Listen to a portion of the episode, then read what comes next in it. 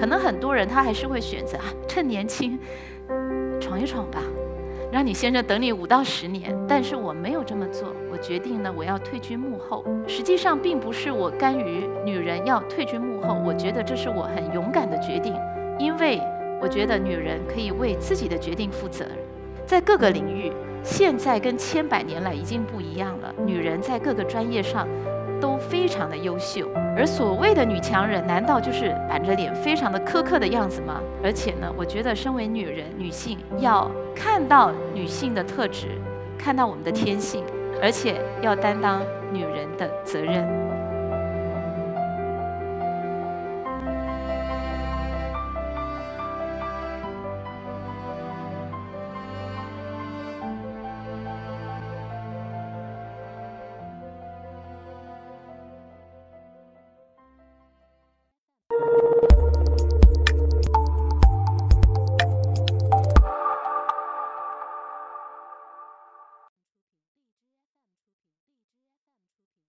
大家好，我是一刻 Talks 的讲者张佳慧。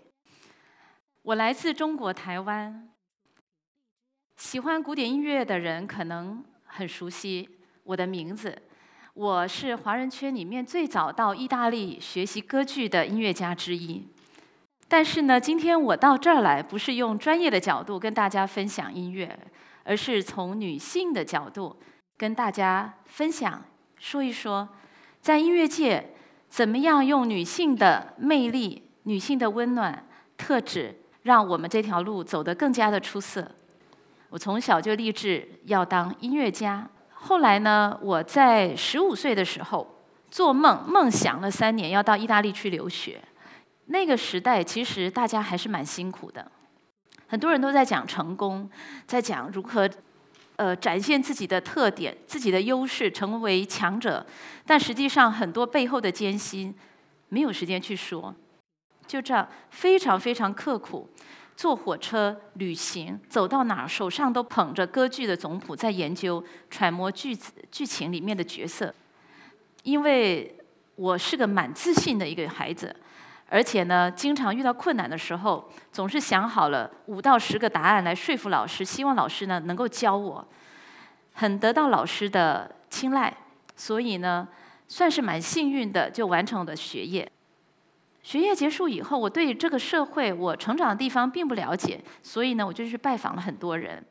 有一个小老板跟我说了一件事，给我的印象特别的深刻。他说：“张老师，我们这一把小提琴。”我卖五万块，啊，台币五万块啊，但这个这个可是一九九七年的事情。同样一把琴，老师卖二十万，家长知道是同一把琴，家长会跟老师买，他不跟我们买。我说为什么？孩子的成绩是老师打的，我我心里想，那老师算什么呀？我当时呢，心里特别的难受。我心里想，我一定要想办法，让那些没有机会出国，或者是呢没有机会见到大师的人，能够见识，能够打开他们的胸襟，让他们打开眼界，让这些家长呢看到什么人是真正的大师。但是呢，在这儿我要感谢，当时还不是我的先生，后来成为我先生的一个很有名的音乐家。可是我认识他以后。我并没有成为我小时候梦想的，成为全世界最有名的女高音。彼得利兹呢，他带我到很多的有名的歌剧院经纪人那儿去唱给他们听，他们觉得你非常有潜力，在磨练了两年一两年就可以从配角就可以唱主角了。但是我思考了以后，我没有这么做。我决定要成为一个音乐经纪人。很多人想，是不是你的？这个女人的想法在作祟呢，我是这么想的。我觉得我的先生呢，他当时已经非常非常的有名，像中央音乐学院的很多学生、家长梦想着，我进了最好的学校，我要得到全世界最有名的比赛的首奖，我要到全世界最著名的音乐厅演奏。然后呢，你们想过吗？然后呢？其实这些孩子，包括他长大了以后，他就是在家里、旅馆、机场。音乐厅就这么巡回着，他们从来没有生活，他不懂得怎么爱人，他不懂得怎么组织家庭。你们想过吗？如果我的先生他已经很有名了，他在世界各地巡回演奏，然后呢，我被签约了，我也在不同的剧院演奏，那是什么样的情况？可能很多人他还是会选择啊，趁年轻闯一闯吧，让你先生等你五到十年。但是我没有这么做，我决定呢，我要退居幕后。实际上并不是我甘于女人要退居幕后，我觉得这是我很勇敢的决定，因为。我觉得女人可以为自己的决定负责任，所以呢，我就开始学习做音乐的经济。那到底我想做的是什么呢？我已经不是我原来想象的成为世界上最著名的歌剧女高音了。我看到很多人的经验，我在思考：我是一个女孩，我是个女人，我是别人的女朋友，是个妻子，然后呢，我成了一个妈妈。这样的一个经验里面，让我感受到身为女人应该有的同理心以及同情心。我一直觉得，一定要从一个妈妈的角度来帮助所有的家长们，帮助孩子们能够得到属于他的成功，能够帮助他获得幸福。就这样的，也在很多家长的帮助跟支持之下，我跟我先生啊，在四年前在中国发起了中国音乐人才计划。欢迎很多的学生，专业的学生，然后给他们评选，给他们奖学金，到奥地利去跟大师上课，跟他们每天在一起，然后登台表演。当我第一年从意大利回到台湾的时候，没有收入怎么办呢？我也得找学生啊，没有名气，必须要展现我的毅力。当时呢，我做了自己的传单，去讲自己有什么经历，学习成绩很好。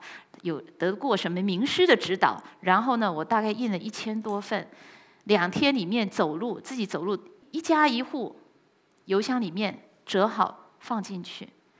曾经身上的钱不到十块人民币，不能说是家徒四壁啊，但是是从完全空的一个房子，怎么样再把一个家打造起来的？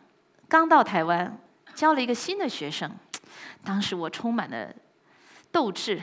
充满了非常非常多的理想，我就问这个学生说：“告诉老师，你将来大学毕业想做什么？”我以为我会听到非常激动人心的话。我想你来找这个意大利留学回来的老师上课，是不是有什么梦想理想？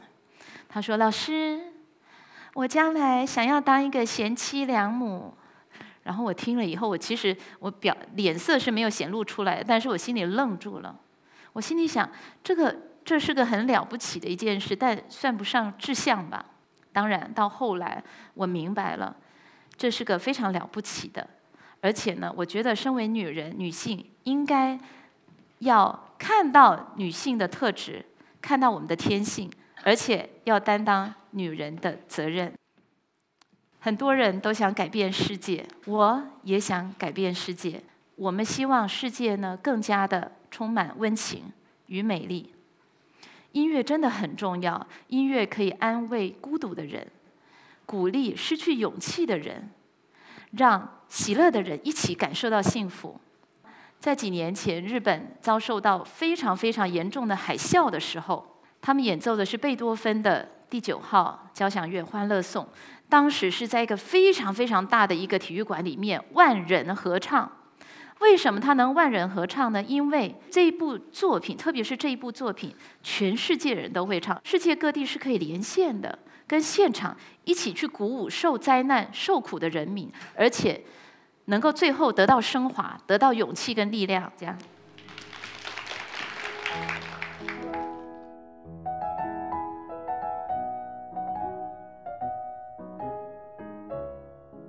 很多人都觉得古典音乐门槛很高，很简单，听什么都听名曲就行了。为什么它会成为名曲呢？实际上，它经过几百年的时间的积累，因为它能够流传，然后容易记住，而且大家是有共鸣的。找书的话，看什么就是推荐名曲，推荐选粹，然后即便是十首曲子里面，你就挑自己喜欢的听，因为不要广，不要多。